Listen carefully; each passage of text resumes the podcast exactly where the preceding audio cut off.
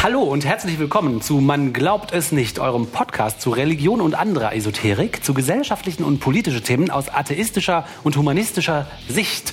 Hinweise, Kommentare, Kritik und Anregungen könnt ihr wie immer unter man glaubt es nicht.wordpress.com hinterlassen. Darauf freuen wir uns wie immer sehr. Hallo Oliver. Hallo Till. Sag mal, ist die Martina heute dabei? Äh, Martina fällt heute aus. Ah. Beim nächsten Mal. Beim nächsten Mal. Na wunderbar. Dann machen wir zu zweit weiter.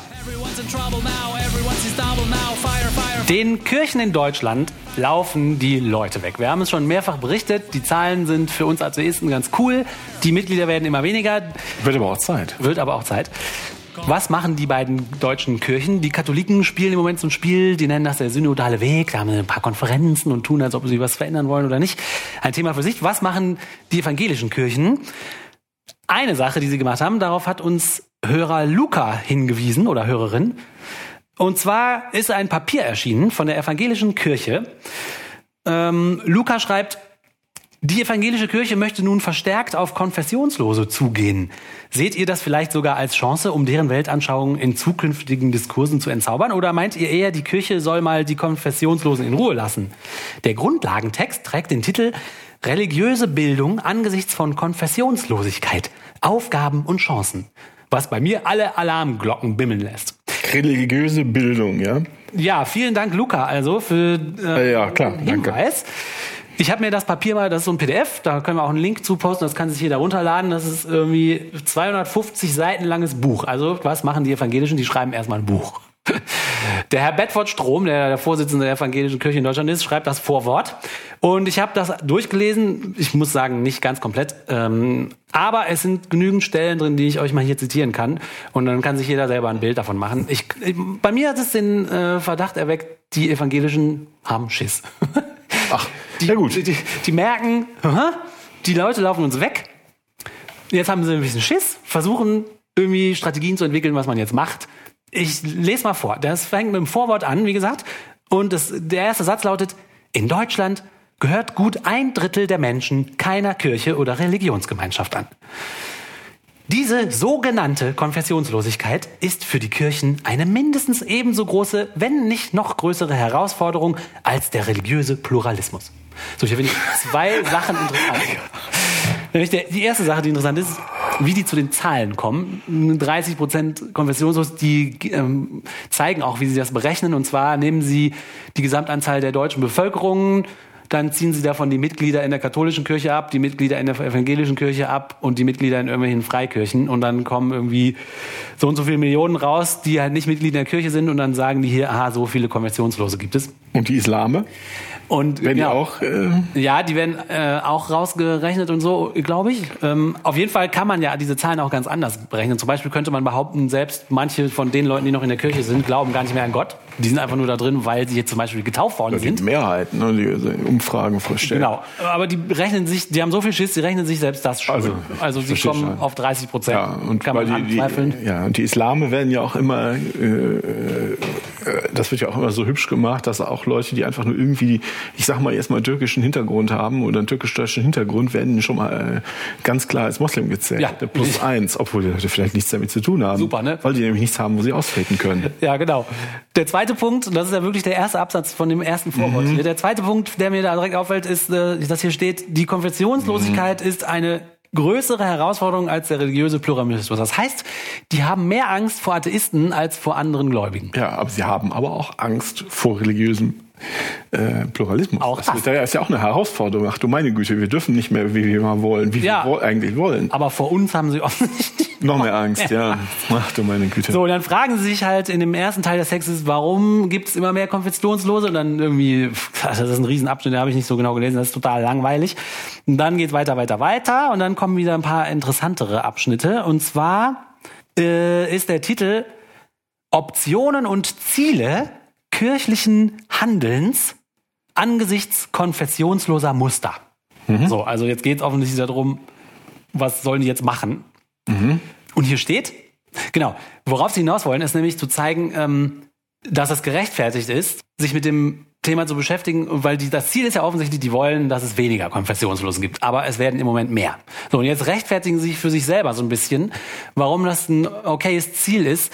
Und zwar geht es im Grunde genommen darum, dass sie jetzt sagen, wir müssen missionieren. Das ist das ja. Wenn die sagen, wir wollen neue Leute oder was, dann müssen sie ja Mission betreiben. Und Tja. jetzt wird hier in einem Riesenabschnitt dargelegt, warum Mission nicht nur richtig und gut ist, sondern auch dringend geboten. Und die, die leiten jetzt halt her aus irgendwelchen allgemeinen Plätzen, dass es total in Ordnung ist und auch geboten, dass man missioniert, dass die Kirche das halt machen muss. Und hier steht, die Kirche ist zu verstehen als von Gott berufene Gemeinschaft der Heiligen, die in all dem von Gottes Wirklichkeit bestimmten eine spezifische Aufgabe zu erfüllen hat. Ach so. Klassisch formuliert diejenige von Verkündigung und Sakramentsfeier. Moderner formuliert die Aufgabe der Kommunikation des Evangeliums. So, wir nähern uns also langsam dem Begriff Mission. Dann geht es ein bisschen weiter. Prinzipien und Ebenen der Begegnung. Also sie überlegen sich jetzt, wo können wir denn die Leute, wenn wir Leute missionieren wollen, müssen wir die irgendwo treffen. Und wenn man die trifft, wie geht man dann mit denen um? Also wenn man jetzt solche Nichtgläubigen vor sich hat, wie verhält man sich angesichts dieses fremden Tierarztes? Und da schreiben sie, für die Begegnung und Auseinandersetzung mit Menschen, die keiner Religionsgemeinschaft angehören, sollten die gleichen Grundsätze gelten, die sich mittlerweile für das Gespräch zwischen Angehörigen verschiedener Religionen etabliert haben. Respekt und Akzeptanz des Gegenübers, Wahrnehmung der Anliegen, bla bla bla und Ergebnisoffenheit. Also irgendwie erstmal so. Ja, das widerspricht sich doch. Ja, das widerspricht Die sich möchten den. Anschein der äh, Ergebnisoffenheit wahren. Ja, Den Anschein. Das Aber die haben ja auch. eben noch gesagt, wir haben einen Plan. Ja, das ist ganz lustig, ne? Aber okay, also ich glaube, das ist so ein bisschen dazu gedacht, um die Leute, die jetzt da rausgehen, so ein bisschen zu sagen, okay, missioniert mal schön, aber warte, warte, warte, ihr müsst mal, also Man darf bleibt, es nicht merken. ja, man darf es nicht merken und bleibt auf dem Boden, also jetzt nicht zu beleidigend werden, also. Dann kommt ein Kapitel, das ist überschrieben mit Leitvorstellungen im Diskurs, Doppelpunkt, Kommunikation des Evangeliums, Mission, Bildung. Und dann wird geschrieben, ne, ne, ne, ne, ne, ne. Indem die Kirche das Evangelium kommuniziert, realisiert sie auf ihre menschliche Weise die Zuwendung Gottes zu den Menschen. Sie nimmt teil an der Missio Dei, an der Sendung Gottes. Sie hat eine Mission. Die Kirche hat Teil an der Missio Dei. Sie ist wesenhaft missionarisch. Ja, aber die müssen doch verstehen, dass das kein Argument ist, dass man äh, mit dem dass man gegenüber Konfessionsfreien machen kann. Nee, sie müssen erstmal aber vor sich selber recht werden. Ja, das ist aber okay nur wieder nur im Binnendiskurs. Ja, ja, genau. Nur müssen- Binnendiskurs. Genau, das richtet sich ja auch an evangelische Leute, dieses Dokument. Die, das richtet sich so, okay. So, auf welcher Seite sind die jetzt? Jetzt sind wir gerade auf Seite 87. Also bis Seite 87 haben die sich immer noch nicht durchgerungen, dass sie wirklich jetzt mal. genau. Aber wirklich. Ja, ja, genau. Okay. Ähm, Aber sie dürfen jederzeit. Wegen der Mission. Genau. Dei. Okay. das Evangelium innerhalb der Kirche zu verkünden, aber auch über sie hinaus zu kommunizieren. Was denn mit Juden? Was mit Juden? Ja, es ist doch immer so ein bisschen die. Äh, Ja, nee, die, die, richten... die Probe. Ja, also da- darf ich mich ja, denn an, ich darf, gehe jetzt, ich, die, die, äh, Da, also die zeigen sich also ab äh, in, in Richtung, äh, man darf äh, und man muss geradezu äh, den armen konfessionsfreien, äh, konfessionslosen äh, religiöse Bildung zukommen lassen. Aber was denn mit Juden? Muss man denen zum Beispiel auch religiöse Bildung zukommen lassen? Darüber sagt das Dokument nichts, weil es hier eigentlich darum geht, sich damit zu beschäftigen, wie man die Konfessionslosen Ja, aber das Argument funktioniert ja in die gleiche Richtung. Die sind immer noch von Gott äh, gesandt. Man muss jetzt, was ist denn mit Mus- Muslimen und Hindus? Äh, Sollen wir die auch alle missionieren? Eigentlich schon, weil du sprichst ja nichts dagegen. Mit der Argumentation kannst du das ja auch. Mit der Argumentation muss man eigentlich alle Ja, äh, direkt. genau, weil du bist ja von deinem Gott geschickt. Genau, aber das Okay. äh, Dokument beschäftigt sich jetzt weiter Ja, ja, mit der spezifischen. Frage der Missionslo äh, der Kon Konfessionslos. Ja gut, okay. Und jetzt wird so ein bisschen reflektiert, äh, sie, äh, also sie schreiben dann, in der Geschichte der christlichen Kirchen hat das missionarische Selbstverständnis immer wieder auch in kirchliche Hybris verkehrt, mit ökonomischem, militärischem oder politischem Machtstreben verquickt. Nein, nein. Oder in menschenverachtender Gottes Zuwendung zu allen Menschen geradezu in ihr Gegenteil verkehrender Weise realisiert worden. Jetzt sind sie so ein bisschen selbstkritisch und sagen, okay, man kann auch zu krass missionieren. War aber nur ein Missverständnis. Ja, das ist ein Missverständnis und aber immerhin ist es so ein bisschen so, ja, okay. Okay. Mission ist nicht ganz problemfrei offensichtlich. In der Mission der Kirche beziehungsweise für die Kommunikation des Evangeliums hat das Lehren und Lernen von Anfang an eine herausragende Rolle gespielt. So, und hier nähern wir uns jetzt nämlich äh, der Stelle oder den Stellen, wo jetzt gesagt wird, so, was sollen wir denn jetzt konkret machen? Lehre und Lernen und Lehren, das ist jetzt, das sind jetzt Schlüsselansatzpunkte für die Kirche. Das nächste Kapitel, Möglichkeiten und Grenzen pädagogischer Arbeit in kirchlicher Bildungsverantwortung. Jetzt schreiben Sie, einerseits erwiesen sich Lehr- und Lernprozesse in alleinkirchlicher Bildungsverantwortung häufig als hermetisch gegenüber Konfessionslosen. Nämlich weder Kindergottesdienst noch Arbeit mit Konfirmandinnen sprechen in nennenswerter Zahl konfessionslose Teilnehmer an. Das Ja, na sowas. Sie erkennen, wenn Sie das den Christen nur selber erzählen. Dann erzählen Sie es den Christen nur selber. genau, äh, schlau, ne? So. Ja, welche Ah, Seite? Das ist ja Seite 97. Okay, gut. das ist Also wirklich 97 Seiten dafür gebraucht. Tempo. Ja, okay.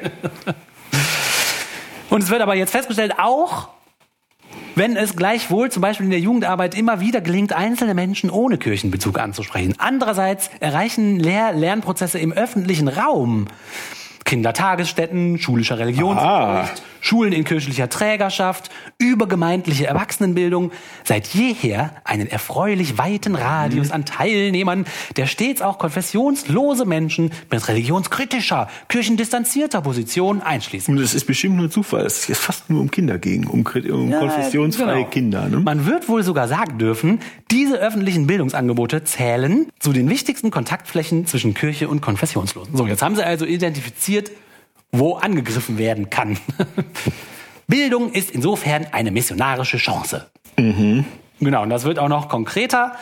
Kapitel religiöse Sozialisation und Erziehung unterstützen. Sie schreiben, empirische Untersuchungen zeigen, dass der Prozess umso schneller und unumkehrbarer verläuft, wenn die Verankerung des Einzelnen in der Kirche stets in der Phase der Kindheit und Jugend passiert. Im Umkehrschluss erhält daraus, dass in Kindheit und Jugend nach Möglichkeit der Erfahrungsraum und die Erfahrungsdichte mit Praxen christlicher Religion initiiert werden sollte. Also Sie schreiben, je früher man die Leute indoktriniert, desto höher ist die Wahrscheinlichkeit, dass sie im Alter dabei bleiben. Jetzt kommen sie aus der Deckung. Genau. Und sagen, Genau. wir müssen An die an Kinder. die Kinder der Konfessionsfreien ran. Genau. Die machen sich da eine Strategie, wie sie an unsere Kinder rankommen. Ganz genau. Jetzt wird's Und nämlich wissen auch genau, wenn sie die kleinen Kinder erstmal mit ihrem Kram indoktriniert haben, finden viele von denen den Weg nicht mehr raus. genau. Das legen sie hier komplett offen. Nochmal, die wollen an unsere Kinder. Genau, die wollen an Atheistenkinder. Oder an Ja, das sind ja die Kinder von Atheisten, das sind ja unsere Kinder. Genau, genau, meine ich ja. Ich wollte das bestätigen. Ja, ja. Genau.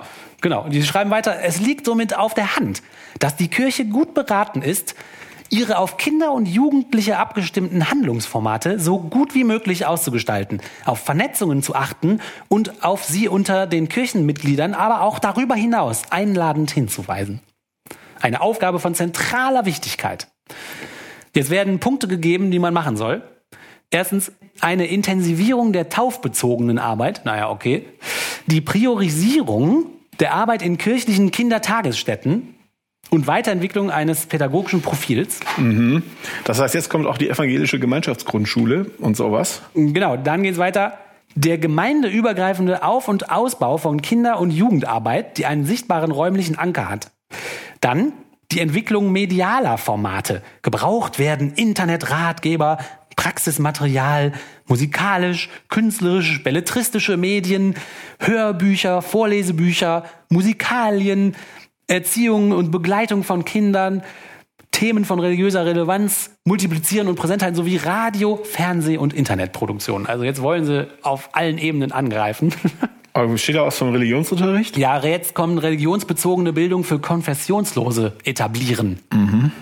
Also das muss man sich mal vorstellen. Die wollen religionsbezogene Bildung für Konfessionslose Und es geht immer noch um Kinder. Ja, ja. Äh, sie schreiben dann, dass es irgendwie wichtig sei, in unserer Gesellschaft über Religion zu wissen, weil sonst könnte man in unserer Gesellschaft gar nicht überleben, ne? weil das ja so ein integraler Mhm. Ja, ist Bestandteil ist, so. wenn man die Aber nicht Wir, kennt. wir hatten doch schon festgestellt, dass die Kultur in der Bibel wohnt. oder? Genau, und sie nennen das religionsbezogene Alphabetisierung. Sie tun so, als ob das so wichtig wäre, wie Lesen und Schreiben zu lernen. Und sie schreiben, zu dieser Notwendigkeit religionsbezogener Alphabetisierung aller steht das sogenannte Recht auf negative Religionsfreiheit, Artikel 4 Grundgesetz, in einer gewissen Spannung. Und das ist schon fast eine Unverschämtheit. Jetzt schreiben sie, dass sie mit der Religionsfreiheit ein Problem haben. Jo. Weil das nämlich auch bedeutet, dass manche Leute sich ja entscheiden könnten, davon nichts wissen. Und was ist denn mit Juden? Werden auch jüdische Kinder? es geht um äh, konfessionsfreie Ja, aber ich meine, nee, aber ich, wenn, ich, ich sage das ja ganz bewusst, weil bei vielen von uns dann noch so die, die Alarmglocken angehen. Ja, ja. Wenn jemand was mit Juden probiert.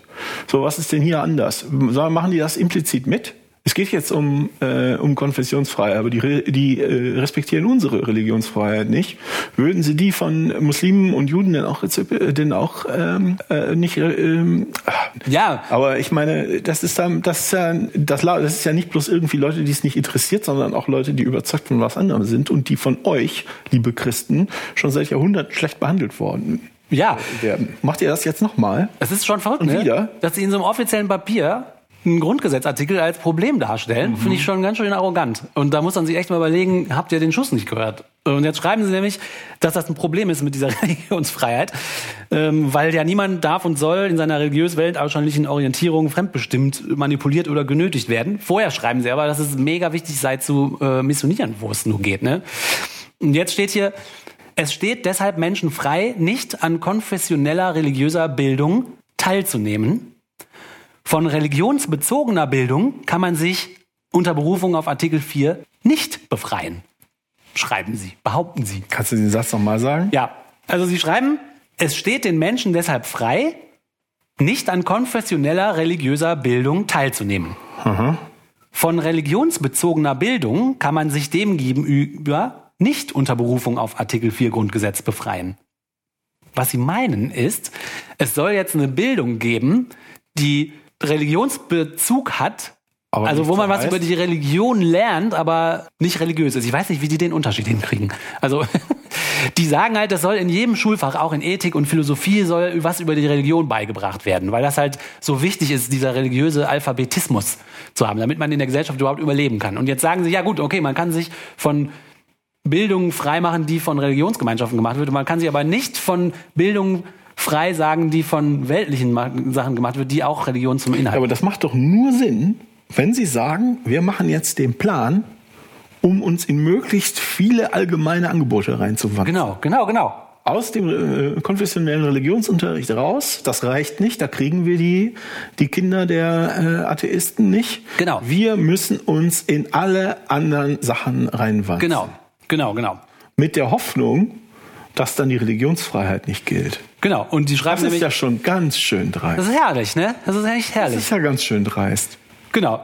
Es geht weiter. Staat und Wow. Gesellschaft muss daran gelegen sein, dass die Bürgerinnen und Bürger und insbesondere die nachwachsende Generation, sprich Kinder, sich mit Werten weltanschaulichen und religiösen Herkunft auseinandersetzen. Angesichts der Und Globalisierung. zufällig haben Sie da schon was vorbereitet. Zufällig haben Sie schon was vorbereitet. Genau. Angesichts der Globalisierung und multikulturellen und multireligiösen Lebenszusammenhänge wird, wenn nicht religiöse, dann zumindest religionsbezogene Bildung immer wichtiger. Sie ist erforderlich, um eine elementare religiöse Alphabetisierung aller anzubahnen. Sprich, Verstehen religiöser Sprache, Urteilsfähigkeit und Toleranz. Das heißt, jetzt sagen Sie, wir wollen alle. Der Staat muss uns helfen, alle zu indoktrinieren Um Toleranz zu erhöhen. um Toleranz zu erhöhen, natürlich. Wenn nun aber etwa ein Drittel der Bevölkerung konfessionslos ist und weniger als 60 Prozent der Bevölkerung einer christlichen Kirche angehören, Also stellt sich die 50. Situation anders dar. Insofern befürwortet und unterstützt die evangelische Kirche die Etablierung religionsbezogener Bildungsangebote, die der religiösen Alphabetisierung aller dienen. Dies ist eine Aufgabe für all diejenigen Bildungsbereiche, die eine große öffentliche Reichweite haben. Also frühe Bildung in Kindertagesstätten. Uah. So, das also Uah. geil, ne? Und jetzt kommt Ja, die wollen konkret, unsere Kinder. Die Genau, und jetzt kommt nämlich Kinder. konkret der Vorschlag. Die jüngsten Bildungspläne mancher Bundesländer im Elementarbereich weisen bereits in diese Richtung. Sie verstehen Religion als Teil der allgemeinen Bildung. Auf diese Weise sind Kindertagesstätten aller Träger verpflichtet, religionsbezogene Bildung anzubieten. So, jetzt sagen Sie, äh, Sie haben das hey. Atheisten, die euch äh, eure Kinder in eine städtische Kindertagesstätte äh, schicken, Pech gehabt. Wir sind trotzdem hier. Wir haben uns nämlich auf politischer Ebene mit unseren Powerbüros in den Landtagen und Bundestagen in die Bildungspläne der Kulturministerien und und der Kultusministerkonferenz reingewanzt, so dass sie wollen, dass alle Träger verpflichtet sind, in ihren Bildungsangeboten religiös bezogene Bildung anzubieten. Ganz unabhängig davon, in welcher Art von Einrichtung sie sich befinden. Also das, das steht hier explizit drin. Das finde ich Also eine das ist unfassbare ja, Unverschämtheit. Das finde ich ja sogar eine Unverschämtheit. Also die, das ist also Man kann's das ist ja fassen, noch oder? krasser als sonst. Das ist ja noch krasser als sonst. Und dann geht's weiter, ja, äh, Okay. schön und gut. Dann sagen sie, ja, wir haben ja auch mitgekriegt, manche Leute gehen nicht in Religionsunterricht, sondern stattdessen in den Ethikunterricht. Und schreiben sie, ja, da muss das unbedingt auch rein. Äh, Ich zitiere, zudem darf der Themenkreis Religion im Ethikunterricht nicht einseitig religionskritisch grundiert werden. So, das heißt, sie sagen nicht nur, jetzt muss noch Religion in den Ethikunterricht, sondern sie sagen auch noch, ja, ja, ja, ja, nicht ja. kritisch. Aber bloß Nicht nicht zu kritisch. Das heißt, sie wollen den Ethikunterricht zu einem Religionsunterricht Version 2 machen, oder was? Ja, ich finde es, das ist echt krass. Jetzt das Kapitel Fragen der Lebens- und Weltdeutung konfessionsloser Menschen identifizieren. Zitat, auch wenn konfessionslose Menschen keine Religionsgemeinschaft angehören, stellen sie sich im Rahmen ihrer Lebensführung nicht nur existenzielle Fragen, vielmehr finden sie in der Regel auch ihnen tragfähig erscheinende Antworten. So, also, die sagen, okay, wenn einer behauptet, er ist nicht religiös, ist er aber wohl religiös. Die, die, diese, wie nennen die es immer, die, die letzten Fragen Also. nach der Existenz stellt sich jeder, würde ich jetzt hier Wo behaupten. komme ich her, wo gehe ich hin? Und nicht nur, Ja, dass sich alle Leute diese Fragen stellen, sondern alle Leute finden auch Antworten. Ja, aber das heißt ja auch so irgendwie, die stehen so völlig äh, äh, verdutzt äh, vor Konf dem Phänomen der Konfessionsfreiheit und sagen ja irgendwie, irgendwie kommen die ja zurecht. Das finden wir komisch. Genau, aber jetzt finden sie es gar nicht komisch. Sie erklären sich das nämlich. Das geht jetzt nämlich weiter. Sie erklären sich das, wie das eigentlich sein kann. Ja, ja. Und zwar sagen die, ja, die basteln sich dann irgendwas zurecht. Aber wenn man genauer hinguckt, ist es eigentlich auch Religion. Und sie nennen das hier Religioid. Und das Fazit, also deswegen sagen sie, es gibt gar keine Atheisten. Ne? Sondern die das ist- Nummer wieder. Ja, es gibt keine Atheisten, sondern jeder glaubt an irgendwas. Und jetzt äh, identifizieren sie eine weitere Aufgabe. Es gilt, sie auf etwaige religioide beziehungsweise religiös relevanten Facetten hin zu analysieren. Handelt es sich um säkulare Fassungen ursprünglich religiöser Interessenslagen, Themen und Kompliments, wie etwa die Frage nach dem Sinn des Lebens? Ja, ja. Lassen sich theologische Denkfiguren und Gehalte auf sie hin übersetzen? Das ist ganz schön clever. Das ist geil. Das ist ne? das, was sie sagen. Äh, Also es gibt ja äh, viele Leute, die interessiert es einfach nicht. Die sind Atheisten aus Desinteresse, nicht Ja. wir. Und die, die dann, und wenn du denen dann, du baust dich dann vor denen auf und Ja. stellst denen ganz schnell, ganz laut, ganz viele Fragen. Und wenn Ja. sie blinken, wie heißt das auf Deutsch? Wenn sie zwinkern, Zwinkern, ja. Äh, Blinzeln. Blinzeln, wenn sie blinzeln, dann kriegst du sie. So, deshalb ist das so gefährlich, wenn die Leute Apathisten sind. Mhm. Und deshalb, ich stimme dem irgendwie zu, dass es Religionskritik äh, oder ähm, äh, Artig. äh, nee, Religions äh, also Bildung über Religionen geben muss. Ach so, ach so, das muss das ja. geben. Die Ja, Leute unbedingt. können, wenn die, die, die Leute werden sonst, die, die vergessen das über eine Generation, das rede was für einen äh, politischen Schaden und was für Lügengebilde Religionen sind Ja. und werden äh, werden eingefangen. Da muss man aufpassen.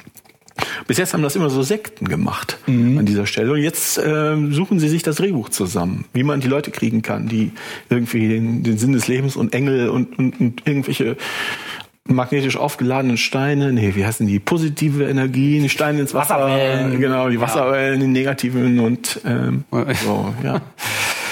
So, und dann äh, geht es noch ein bisschen weiter. Als, als letztes herausragendes Merkmal, da will ich aber gar nicht so sehr drauf eingehen, ist, dass jetzt behaupten, äh, äh, sie müssen da auch in eine Lücke rein, die sie identifizieren. Und zwar müssen sie Theologie mehr als Wissenschaft darstellen und deswegen in Seelsorge, Krankenhaus, Schule äh, und so weiter irgendwie mehr äh, die Theologie als Wissenschaft benutzen und dann äh, dann fordern sie, über die Auslegung der Wirklichkeit zu streiten. Sie schreiben, es bleibt daneben eine unverzichtbare Aufgabe, den Streit um die Auslegung der Wirklichkeit zu führen. Hat Ja, die wollen halt, dass man, ich glaube, die wollen halt argumentieren, dass, äh, ich wollte ja einfach argumentieren, wir haben aber Scheiß, recht, ja. wir haben aber recht und können das mit unserer, ich sag, mal in Anführungsstrichen, Wissenschaft der Theologie auch beweisen. ja, ja. Also da will ich gar nicht weiter darauf eingehen, das ist so Hanebüchen. Aber was ich halt wirklich krass und auch fast schon sektenartig gefährlich finde, ist, dass hier explizit Strategien dargestellt werden und Handlungsempfehlungen. Okay, wir müssen an die Kinder von den Atheisten ran, und zwar in den öffentlichen tr- geträgerten äh, Bildungseinrichtungen, weil sie identifiziert haben, je jünger die Kinder sind, wenn sie infiziert werden mit dem religiösen Virus, desto besser bleibt er bestehen und so. Also das ist echt krass. Ja.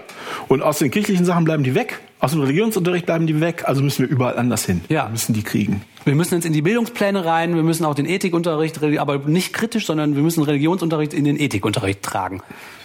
Also es ist schon, So, und das ist jetzt nur so ein grober Überblick über dieses Dokument. Wie gesagt, das sind 250 Seiten, die konnte ich jetzt nicht wirklich alle lesen. Aber ich finde, die kleinen Ausschnitte reichen schon, um sich aufzuregen, ehrlich gesagt. Also ich hatte als das neu war, ähm, diverse Twitter-Diskussionen und ich fand das auch äh, empörend. So, ihr, dann habe ich irgendwie getwittert, so, ihr wanzt euch an unsere Kinder an, lasst eure dreckigen Hände, äh, dreckig habe ich nicht geschrieben, lasst mhm. eure Finger von unseren Kindern. Ja. Weil es mich sehr ärgert. Und dann kam die Antwort, ja, das könnte man ja gar nicht verstehen, es sind doch nur Bildungsangebote, was das denn soll. Aber mit einer Agenda, so, hallo. So, und offensichtlich wird hier ja aus dem Dokument klar, was für eine Agenda, wie du sagst, die haben. Das sind Ja. eben nicht nur Bildungsangebote, Ja. sondern die wanzen sich an unsere Kinder ran. Und das Komische ist halt, die meisten Medienberichte, die ich darüber gelesen habe, sind nicht viele, aber die meisten schreiben auch sehr wohlwollend. Und man, die formulieren das anders, ne? Die schreiben, die, das ist doch toll, die Kirche will auf Konfessionslose zugehen. Und ich finde, auf jemanden zugehen hört sich erstmal total nett an. Ne? Ja, wir gehen mal auf euch zu und so. Aber wenn man jetzt sowas liest, äh, dann erscheint dieses Zugehen als ein höchst aggressiver Akt. Ja, wir müssen um die Verfassung rum, ja, wir müssen um den Religionsunterricht rum, wir müssen an die Kinder. Wir haben ein Problem mit Artikel 4 Religionsfreiheit, also müssen wir es irgendwie anders machen. Wir definieren uns jetzt um religiöse Sachen und Religions... Was haben die beiden Wörter sind auch so ähnlich. Ich habe schon wieder vergessen. Religions... äh, Ach, die haben... Religionsbezogen und Religionsbezogen konfessionsbezogen oder sowas. Religiös. ach. Wirklich, ne? Also zu solchen Kunstgriffen, da muss er erstmal drauf kommen. Es ist ärgerlich, es ist echt ärgerlich. Man kann sich nur freuen, dass die Leute alle austreten, weil hoffentlich solche Bemühungen dann nicht so viel Schlagkraft haben, wie sie mal hatten oder mal Ja, haben. aber die Leute, ich meine, es, die Leute treten ja kaum aus. Die paar, die austreten, wie lange soll das denn noch dauern? Noch 60 Jahre, bis keiner mehr da ist. so lange können wir nicht warten. Also Ja, empört. ähm, cool, dass du das so detailliert äh, angeguckt hast. Ich hätte das nicht so detailliert angeguckt. Ja, ich bin da, wie gesagt, das, der Tipp von Luca, dass ich habe gedacht, ähm, der hat sich da neu im Forum angemeldet bei uns oder neu auf unserer Webseite und ich fand es irgendwie total nett und dann habe ich gesagt, jetzt gucke ich mir das mal an und mir sind die Augen übergequollen. Da dachte ich, ja, das lohnt sich auf jeden Fall darüber zu reden, weil Stimmt, wer will schon dieses. Zeug alles durchlesen? Habe ich gedacht, das mache ich jetzt mal für euch. Vielen Dank nochmal. Ja.